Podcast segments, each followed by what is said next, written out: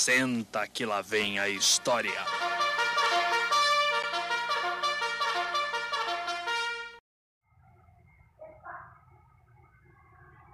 Capítulo 1 A lição de violão.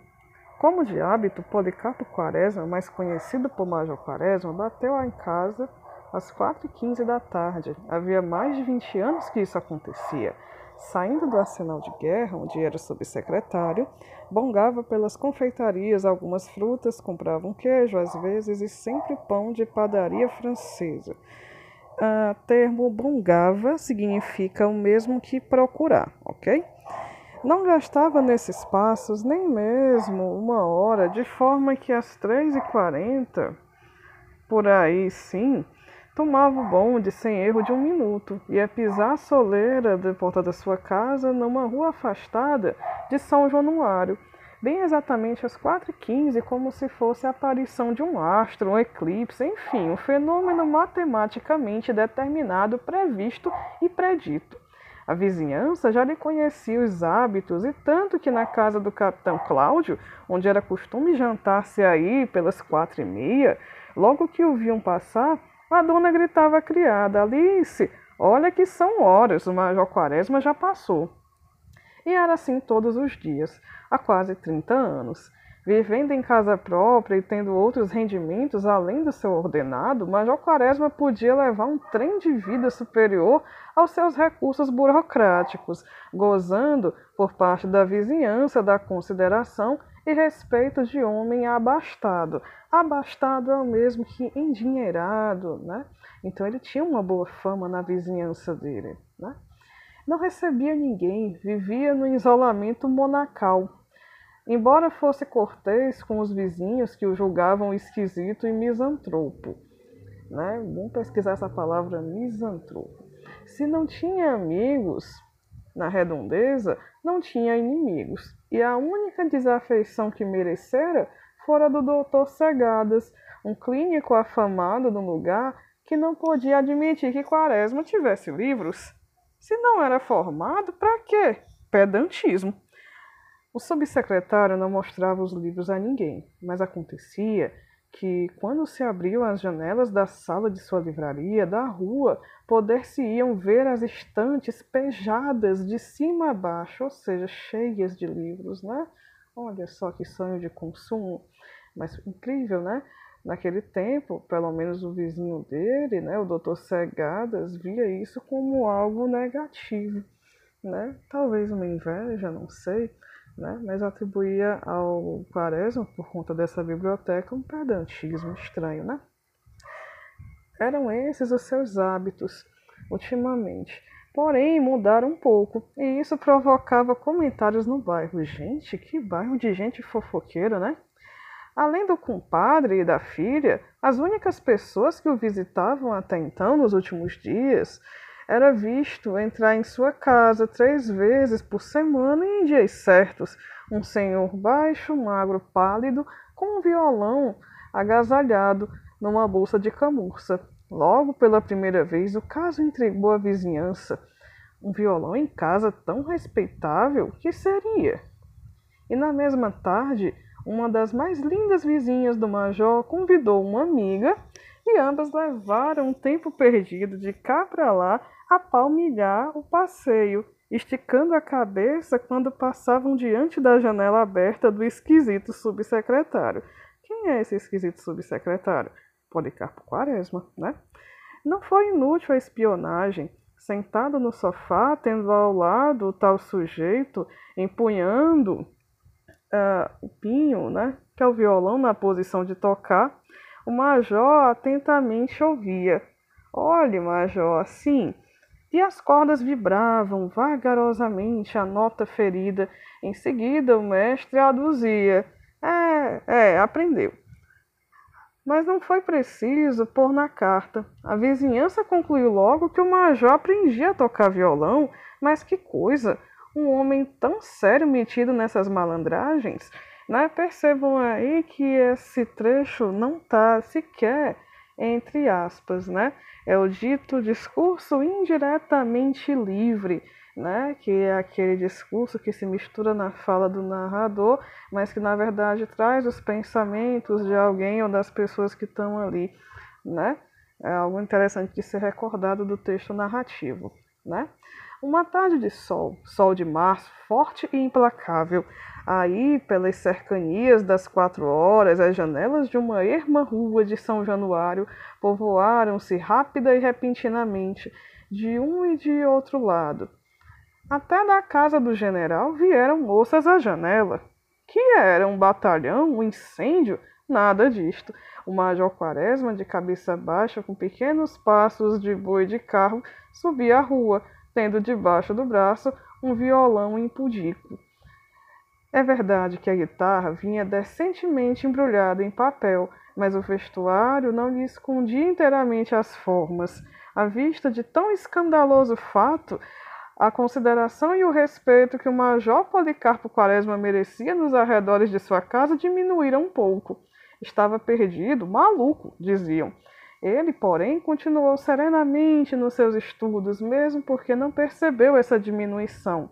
Percebam aí esse tratamento é, negativo dado ao violão. Né, o violão, que revela que as modinhas tocadas a violão na época eram, uma música, eram músicas tidas como inferiores, assim como hoje em dia nós temos o funk, né, que ainda sofre muito preconceito por N motivos, né, e naquela época o violão, como nós já vimos em outro conto do Lima Barreto, né, Clara dos Anjos, era muito mal visto, tá certo? Vamos continuar aqui a leitura. Quaresma era um homem pequeno, magro, que usava pince-nez. Pince-nez que é o mesmo que óculos, ok? Olhava sempre baixo, mas quando fixava alguém ou alguma coisa, os seus olhos tomavam por detrás das lentes um forte brilho de penetração, e era como se ele quisesse ir à alma da pessoa ou da coisa que fixava. Contudo, sempre os trazia baixos, como se se guiasse pela ponta do cavanhaque que lhe enfeitava o queixo Vestia-se sempre de fraque preto, azul ou de cinza, de pano listrado, mas sempre de fraque, e era raro que não se cobrisse com uma cartola de abas curtas e muito alta, feita segundo o figurino antigo de que ele sabia com precisão a época. Quando entrou em casa naquele dia, foi a irmã que, a irmã que lhe abriu a porta perguntando: Janta já? Ainda não, espere um pouco, o Ricardo, que vem jantar hoje conosco. Policarpo, você precisa tomar juízo. Um homem de idade, com posição, respeitado como você é, andar metido com esse seresteiro, um quase capadócio, não é bonito. Gente, o capadócio, no caso, é o significado mesmo que um vagabundo. O major descansou o chapéu de sol. Um antigo chapéu de sol com a haste inteiramente de madeira e um cabo de volta incrustado de pequenos losangos de madrepérola, e respondeu: mas você está muito enganada, mana. Esse preconceito, não é preconceito supor-se que todo homem que toca violão é um desclassificado. A modinha é a mais genuína expressão da poesia nacional e o violão é o instrumento que ela pede. Nós é que temos abandonado o gênero, mas ele já esteve em honra em Lisboa no século passado com o padre Caldas, que teve um auditório de fidalgas Beckford, um inglês notável, muito elogia.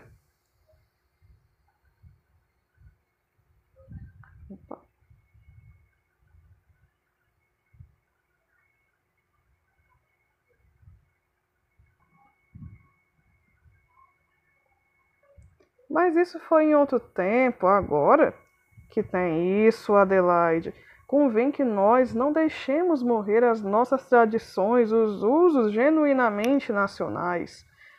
Bem, Policarpo, eu não quero contrariar você. Continue lá com as suas manias. O major entrou para um aposento próximo, enquanto sua irmã seguia em, dire... em diretura ao interior da casa. Quaresma despiu-se, lavou-se, enfiou a roupa de casa, veio para a biblioteca e sentou-se a uma cadeira de balanço descansando. Estava num aposento vasto, com janelas para uma rua lateral, e todo ele fora forrado de estantes de ferro. Havia perto de dez, com quatro prateleiras, fora as pequenas com os livros de maior tomo. Quem examinasse vagarosamente aquela grande coleção de livros havia de espantar-se ao perceber o espírito que presidia a sua reunião. Na ficção havia unicamente autores nacionais, ou tidos como tais, o Bento Teixeira, da prosopopeia, Gregório de Matos, o Basílio da Gama, o Santa da Rita Durão, o José de Alencar, todo, o Macedo, Gonçalves Dias, todo, além de muitos outros, podia-se afiançar que nenhum dos autores nacionais ou nacionalizados de 80 para lá faltava nas estantes do Major. De História do Brasil, era farta Messi, os cronistas Gabriel Soares, Gandavo e Rocha Pita, Frei Vicente Salvador, Armitage, Ares Casal, Pereira da Silva, Andelman, Geschichte von Brasilien, Melo Moraes, Capistrano de Abreu, Soltei, Varnhagem, além de outros mais raros ou menos famosos. Então, no tocante a viagens e explorações, que riqueza! Lá estavam Hans Staden, o Jean de Lery, o, Saint Hilaire, Martius, o Príncipe de Neuwied, o João Maui, o Von Eschwe, o Agasse, Couto Magalhães e se encontrava também Darwin, Freycinet, Cook, Bougainville e até o famoso Pigafetta, cronista da viagem de Magalhães. É porque todos estes últimos viajantes tocavam no Brasil, resumida ou amplamente. Além destes, havia livros subsidiários, dicionários, manuais, enciclopédias, compêndios em vários idiomas. Vê-se assim que a sua predileção pela poética de Porto Alegre e Magalhães não lhe vinha de uma irremediável ignorância das línguas literárias da Europa. Ao contrário, Major conhecia bem sofrivelmente francês, inglês e alemão, e se não falava tais idiomas, lia-os, traduzia-os correntemente. A razão tinha que ser encontrada numa disposição particular de seu espírito, no forte sentimento que guiava sua vida. Policarpo era, patriota. Desde moço, aí pelos 20 anos, o amor da pátria tomou todo inteiro. Não fora o amor comum, paurador e vazios, fora um sentimento sério, grave e absorvente. Nada de ambições políticas ou administrativas. O que Quaresma pensou, ou melhor, o que o patriotismo fez pensar, foi num conhecimento inteiro do Brasil, levando a meditações sobre os seus recursos para depois apontar os remédios, as medidas progressivas, com pleno conhecimento de causa. Não se sabia bem onde nascera, mas não fora de certo em São Paulo, nem no Rio Grande do Sul, nem no. Nem no Pará. Errava quem quisesse encontrar nele qualquer regionalismo. Quaresma era, antes de tudo, brasileiro. Não tinha predileção por esta ou aquela parte do seu país, tanto assim que aquilo que o fazia vibrar de paixão não eram só os pampas do sul com o seu gado, não era o café de São Paulo, não eram ouro e os diamantes de Minas, não era a beleza de Guanabara, não era a altura do Paulo Afonso, não era o estro de Gonçalves Dias ou o ímpeto de Andrade Neves. Era tudo isso junto, fundido, reunido sob a bandeira estrelada do Cruzeiro. Logo aos 18 anos quis fazer-se militar mas a junta de saúde julgou incapaz. Desgostou-se, sofreu, mas não maldisse a pátria. O ministério era liberal, ele se fez conservador e continuou mais do que nunca a amar a terra que o viu nascer. Impossibilitado de evoluir-se sob os dourados do exército, procurou a administração e dos seus ramos escolheu o militar. Era onde estava bem, no meio de soldados, de canhões, de veteranos, de papelada inçada de quilos de pólvora, de nomes de fuzis e termos técnicos de artilharia, aspirava diariamente aquele hálito de guerra, de bravura, de vitória, de triunfo que é bem o hálito da pátria. Durante os lazeres burocráticos, estudou, mas estudou a pátria, nas suas riquezas naturais, na sua história, na sua geografia, na sua literatura e na sua política. Quaresma sabia as espécies de minerais, vegetais e animais que o Brasil continha, sabia o valor do ouro, dos diamantes exportados por Minas, as guerras holandesas, as batalhas do Paraguai, as nascentes e o curso de todos os rios. Defendia com azedume e paixão a proeminência do Amazonas sobre todos os demais rios do mundo. Para isso, e até ao crime de amputar alguns quilômetros ao Nilo, e era com este rival do seu rio que ele mais implicava. Ai de quem o citasse na sua frente. Em geral, calmo e delicado, major ficava agitado e malcriado quando se discutia a extensão do Amazonas em face da do Nilo. Havia um ano a esta parte que se dedicava ao tupi-guarani. Todas as manhãs, antes que a aurora, com seus dedos rosados, abrisse caminho ao louro febo, ele se atracava até o almoço com o toia, arte dicionário da língua guarani, ou mas bien tupi, e estudava o jargão caboclo com afinco e paixão. Na repartição e os pequenos empregados amanauenses e escreventes, tendo notícia desse seu estudo do idioma tupiniquim, deram não se sabe por que em chamá-lo o Birajara. Certa vez o escrevente Azevedo, ao assinar o ponto distraído, sem reparar que ele estava às costas, disse em um tom chocarreiro: Você já viu que hoje o Birajara está tardando? Quaresma era considerado no arsenal. A sua idade, a sua ilustração, a modéstia e honestidade de seu viver impunham-no ao respeito de todos. Sentindo que a alcunha lhe era dirigida, não perdeu a dignidade, não prorrompeu em doestos e insultos. Endireitou-se, consertou o pincinês, levantou o dedo indicador no ar e respondeu: Senhor Azevedo, não seja leviano, não quero levantar ao ridículo aqueles que trabalham em silêncio para a grandeza e a emancipação da pátria. Nesse dia o major pouco conversou. Era costume seu, assim pela hora do café, quando os empregados deixavam as bancas, transmitia aos companheiros o fruto de seus estudos, as descobertas que fazia no seu gabinete de trabalho de riquezas nacionais. Um dia, era o petróleo que lera em qualquer parte como sendo encontrado na Bahia.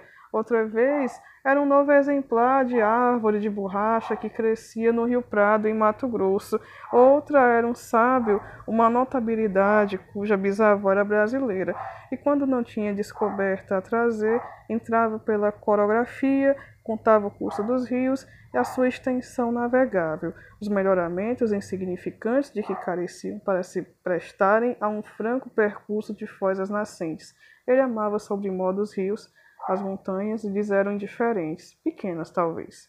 Eis esse é um trecho do primeiro capítulo do livro Triste Fim de Policarpo Quaresma.